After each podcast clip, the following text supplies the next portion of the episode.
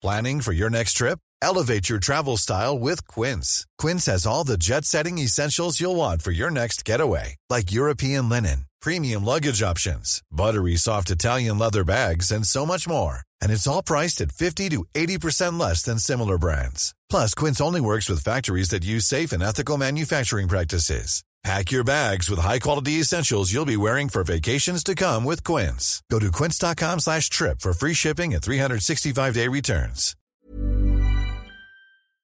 Hola, yo soy Sam y hoy te voy a platicar, te voy a contar lo que más me emociona, lo que me ha dejado, lo que me ha enseñado el leer al gran escritor argentino Jorge Luis Borges.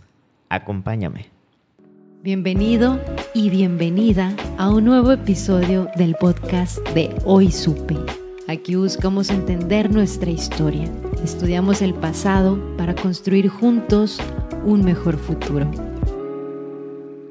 Para iniciar me debo confesar o te debo confesar que me tardé mucho en hacer este episodio porque me siento con la gran responsabilidad de, de honrar la historia de Borges, de contar de su grandeza, eh, porque hay muchas cosas que se pueden decir, que se siguen estudiando, que se siguen interpretando, que se siguen descubriendo, o hilos que se siguen conectando en torno a la obra, a la vida del gran escritor argentino, pero decidí mejor hacer lo contrario. Este no es un episodio biográfico, no pretende ser un escrutinio o un estudio este, muy literato, muy culto, eh, muy profundo. No, no, no, no, no, nada de eso, porque para empezar ni soy así, ¿verdad? Pero bueno, esto es, este episodio se trata de lo que a mí me ha dejado leer a Borges.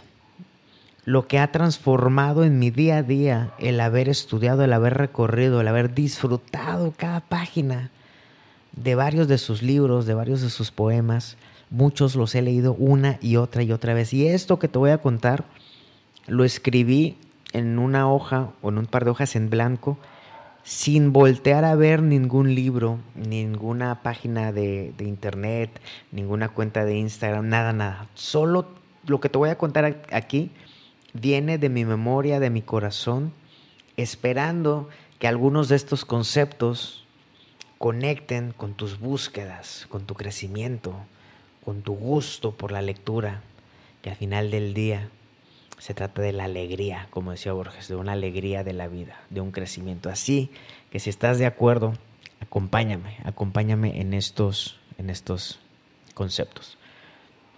El primer concepto que anoté, y ojo, lo que voy a decir a continuación está todo parafraseado, le estoy cambiando palabras con todo el respeto a Borges, al maestro, porque eso ya es, ya es una traducción, esto que te estoy contando es una traducción de lo que yo ya interpreté, lo que ya me dejó, con lo que ya me quedé. El primer concepto que me ha cambiado mucho es cuando Borges, uno, llamémosle amistad contra, contra amor. Cuando Borges dijo más o menos así que, que entre los amigos, no hay necesidad de frecuencia. ¿Por qué? Porque dice, a diferencia de, la amistad, a diferencia de una relación sentimental, de una relación amorosa, esta última, la relación sentimental está llena de ansiedades. Si tú no ves a alguien, a tu pareja, o a tu novio, a tu novia, un día te empiezas a llenar de ansiedad y empiezas a pensar cuánta cosa. Pero no, decía Borges, dijo Borges, en la amistad no es así, dice, yo tengo o él tenía un par de amigos que los veía una o dos veces por año y era suficiente. Cuando yo me encontré con esto, caí en cuenta de eso. Hoy en día, después de la, de la pandemia, de casi año y medio de pandemia, tengo amigos que no los he visto, pero parece que los vi ayer. Parece que ayer platicamos, parece que ayer nos juntamos a comer, porque la amistad no está llena de ansiedades y este es un gran aprendizaje para que nuestras relaciones sean así, sin ansiedades, sin exigencias.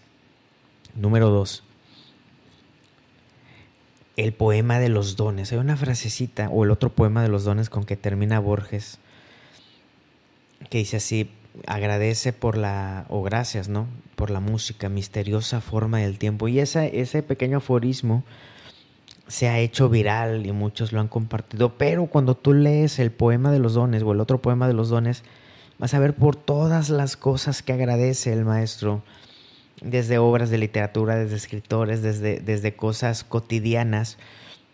El leer este poema me emociona mucho porque te transforma, te enseña a apreciar desde, desde cosas de la vida normal, de la vida cotidiana, hasta cosas profundas, hasta temas de arte, hasta temas de comida, de calles de una ciudad. Entonces, Borges a través del otro poema de los dones nos enseña, nos invita a ver lo mágico en lo que nos rodea. Por eso elegí solo el final, lo que más se me quedó. Agradecer por la música, misteriosa forma del tiempo. Imagínate todo lo que eso significa. Número 3. La literatura es completada por el, por el lector. Perdón, la literatura es completada por el lector. Estoy tachando aquí. ¿A qué se refería Borges? Que la literatura, eh, como cualquier expresión artística, es propuesta por el autor, por el artista, pero solo es completada por quien la lee, por quien consume esa obra. ¿Qué es esto? Que él a través de sus obras te propone una historia, te propone una experiencia, te propone algún set de emociones pero eres tú quien al leer esa obra elige, eliges cómo la vas a interpretar y con qué emociones, con qué aprendizajes te vas a quedar. Entonces, de aquí yo me llevé que la literatura, como cualquier expresión artística y creativa, es propuesta por el autor, pero todo esto es completado solo, es completado solo por quien la lee, por nuestros usuarios, por, quien, por nuestros lectores. Entonces no está completa, la obra, la idea, solo con el artista, sino hasta que alguien la toma, la consume, la interpreta, la adopta, se pelea con ella, la disfruta. La creatividad entonces es como un círculo, no solo de una persona. Número cuatro. Borges dijo reiteradamente una y otra vez que él, se, que él decía que otros se enorgullezcan de lo que han escrito. A mí me enorgullecen las páginas que he leído. Wow a pesar de que fue un dios de las palabras, de la escritura, él se enorgullecía más por todo lo que había leído. Se consideraba a sí mismo un mejor lector antes que declararse autor. Y esto es magnífico, porque antes de creernos maestros, debemos considerarnos aprendices eternos. Borges a sí mismo se enorgullecía más de lo que había leído de lo que había escrito. Y esto a mí me enseña que a veces cuando logro un proyecto bueno o hago alguna creatividad muy padre, algún acto creativo muy padre, ya me ando creyendo, ¿no? Ya me enorgullezco y la gente, pero no, no, no, no.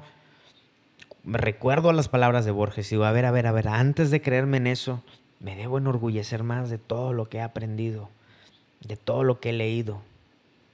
Que otros se jacten, decía él, de lo que escriben a mí me enorgullece, me enorgullece lo que, lo que he leído. Número 5.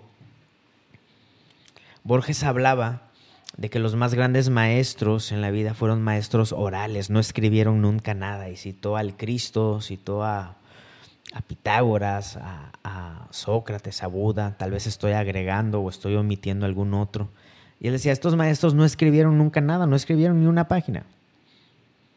¿Acaso el Cristo escribió unas palabras en la, en la tierra y basta? ¿Qué nos quiere decir esto? Que la enseñanza, lo principal está, está en, la, en la enseñanza, perdón, en compartir las historias de forma oral. Transferirlo, aprender a contarlo de forma oral. Ahí, ahí es donde está la transferencia de conocimiento, la inspiración principal. Y número 6 hablaba de Cristo, incluso que decía su forma de pensamiento era la parábola, wow. Su forma de pensamiento era la parábola, que es una especie de, historia que tiene, un, que tiene una, una, enseñanza en un doble, en un doble sentido, una parábola, ¿no? Que da curvita, que no da una respuesta frontal, sino que requiere la interpretación de quien la escucha. Eso fue el número 5 y la número 6. 7, me quedo con con una cita que le hace un, escritor argentino contemporáneo, Hernán Casiari de Borges, que en uno de sus cuentos de Casiari cita de carrerita a Borges, pero lo cita con algo así como que un argentino que vio todas las cosas del universo en un instante. ¡Wow! Hace referencia evidentemente al cuento del Aleph, que es una de las obras maestras del escritor argentino, que te recomiendo que lo leas, lo disfrutes, lo vuelvas a leer. Es una cosa verdaderamente impresionante, pero el concepto de ver todas las cosas del universo en un instante hace referencia a una especie de eternidad que concebía Borges. Hace referencia a conceptos de, estar presente, hace referencia a, temas de conciencia, de awareness, usando, usando las licencias poéticas o las metáforas necesarias. Pero el, hecho de, lo menciona Cassiari, ver toda, vio todas las cosas del universo en un solo instante. Es algo, me emociona mucho. Ese fue el número 7. Vámonos con el número 8. Borges no escribió formatos largos como novelas. Escribió poemas, cuentos y por ahí ensayos, artículos. Y él decía que no lo hacía porque le daba pereza, pero lo decía jugando. Ya luego se daba más tiempo para contar por qué no lo hacía y decía, porque cuando escribes en formatos largos, dice, lo único que yo haría si hiciera eso sería estropear la idea. ¿Qué es esto? Que él se quedó con estos formatos cortos porque sus palabras fueron suficientes.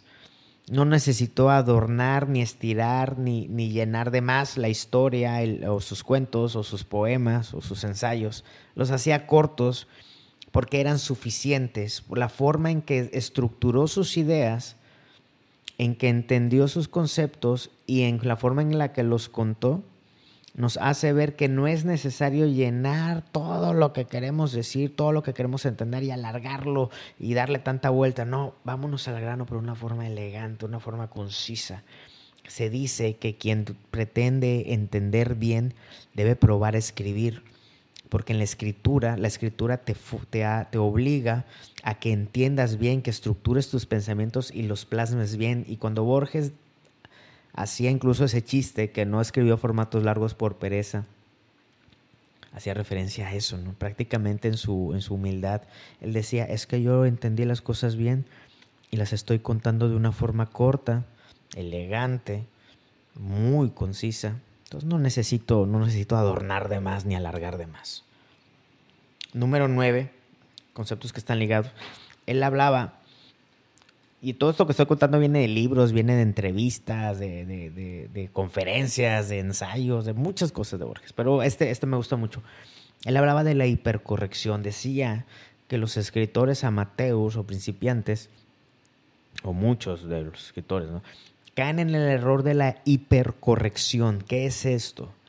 Que se quieren pasar de correctos adornando ideas, adornando conceptos, conectando adjetivos donde no van.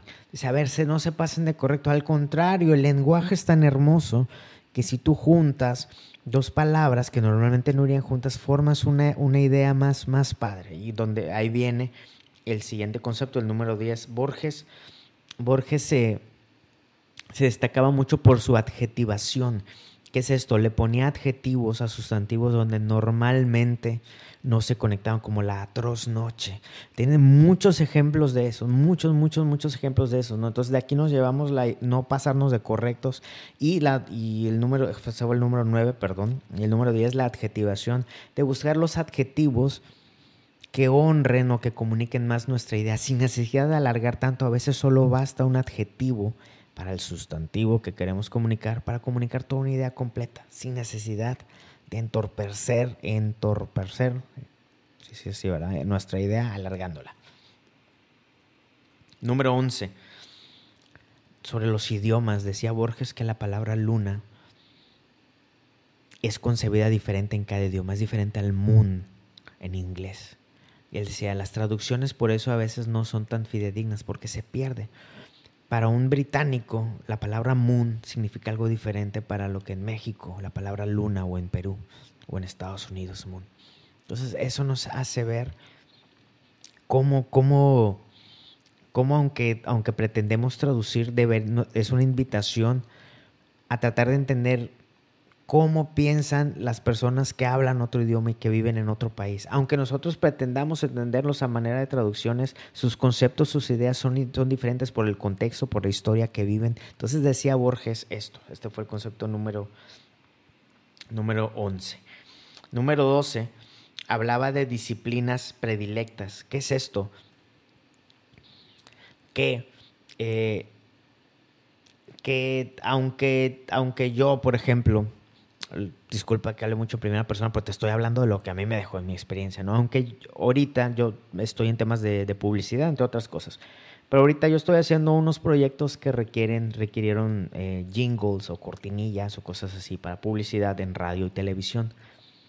Entonces, toda mi vida he sido, he sido músico aficionado. Entonces yo en la publicidad eventualmente llegué o propicié llegar a este punto de hacer cosas de música por el puro gusto, porque la música es una de mis disciplinas predilectas. Todo lo que yo haga en la vida al final del día tiene tintes de música, de ritmo, de velocidad, de género, eh, de intenciones, de etcétera, ¿no? Entonces Borges hablaba de eso, dice, hay escritores a los que se les nota que vienen de una de otra disciplina predilecta, como la pintura, como la música, o etcétera, ¿no? Entonces hay una disciplina en ti que tal vez va, va a darle forma a las demás expresiones creativas que tú tengas. Una disciplina predilecta fue el punto número 12. El punto número 13 decía Borges que publicamos los autores para no pasarnos toda la vida corrigiendo borradores. ¿Qué es esto?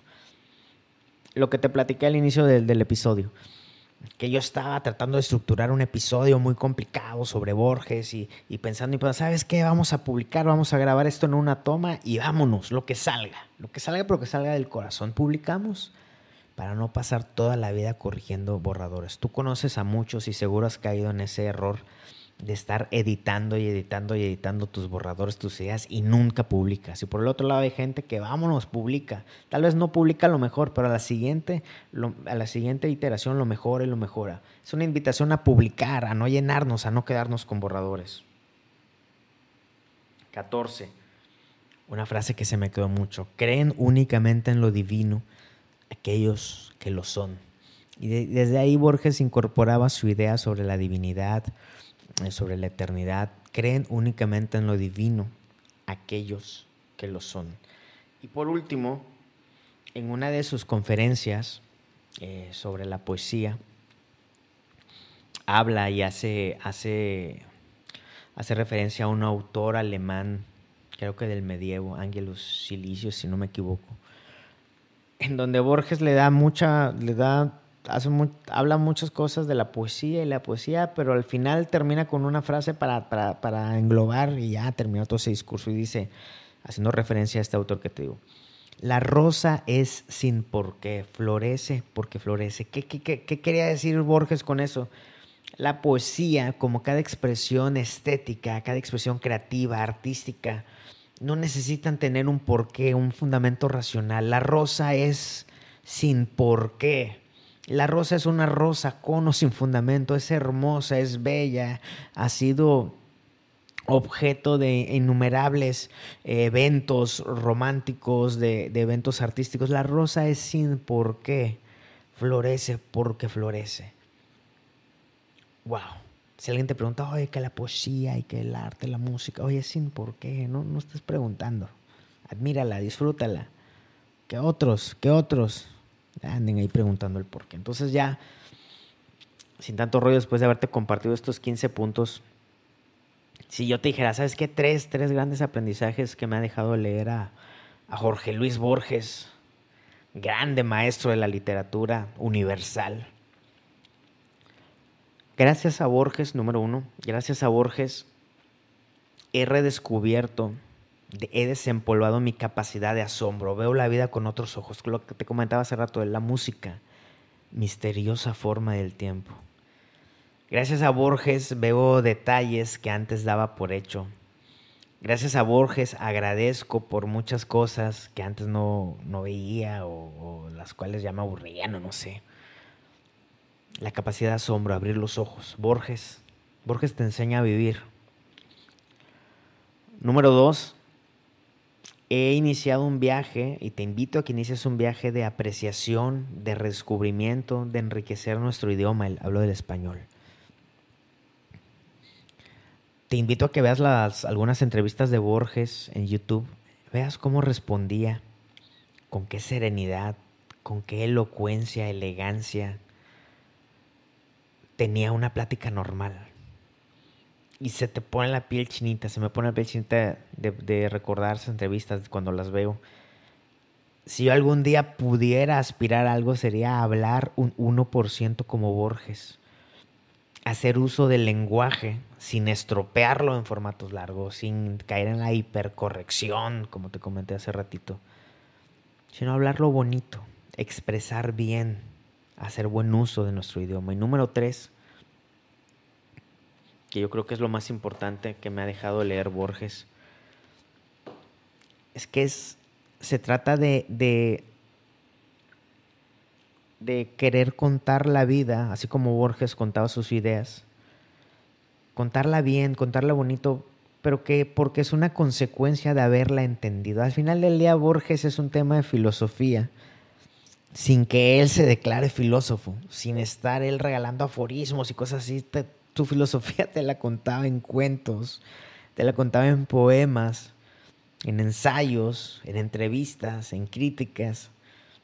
Y es una verdadera delicia, porque es una filosofía no, no declarada así, no declarada este, fuerte, no declarada densa, profunda, sino está contada en cuentos. Te habla de la memoria con Funes, el memorioso. Te habla de muchas cosas a través de, sus poemas, de otros cuentos como el jardín de los el, el, jardín de los laberintos que se bifurcan. Te habla, te habla, te habla Borges. El jardín de los senderos que se bifurcan, ya me estaba equivocando, pero Borges te enseña a través de sus lecturas, de sus páginas, a entender la vida, te invita a que formes tu propia percepción de la vida y que la cuentes, porque en el acto de contarla es como te vas a dar cuenta que también la has entendido, te va a invitar a, a entenderla mejor. Se dice que quienes aspiramos a pensar bien debemos escribir porque ahí es donde nos estamos forzando a entender, a clarificar nuestras ideas, nuestros conceptos, nuestra vida, nuestros días, nuestra realidad y la de la que nos acompaña, las personas que nos acompañan. Leer a Borges, pues, doy testimonio que te cambia la vida, para bien, para bien. Es un gran, gran maestro. Por favor, comparte esto con alguien más y por favor, agárrate un libro de Borges disfrútalo, peléate con él. Yo empezaría con los poemas y los cuentos.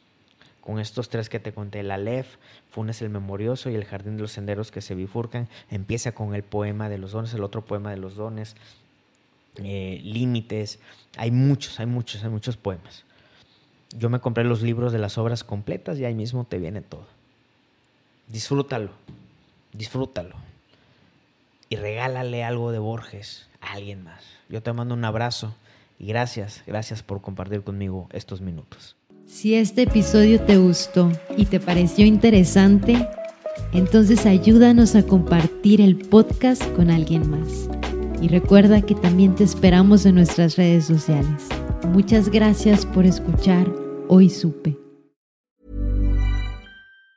Planning for your next trip? Elevate your travel style with Quince. Quince has all the jet setting essentials you'll want for your next getaway, like European linen, premium luggage options, buttery soft Italian leather bags, and so much more. And it's all priced at 50 to 80% less than similar brands. Plus, Quince only works with factories that use safe and ethical manufacturing practices. Pack your bags with high-quality essentials you'll be wearing for vacations to come with Quince. Go to quince.com slash trip for free shipping and 365-day returns.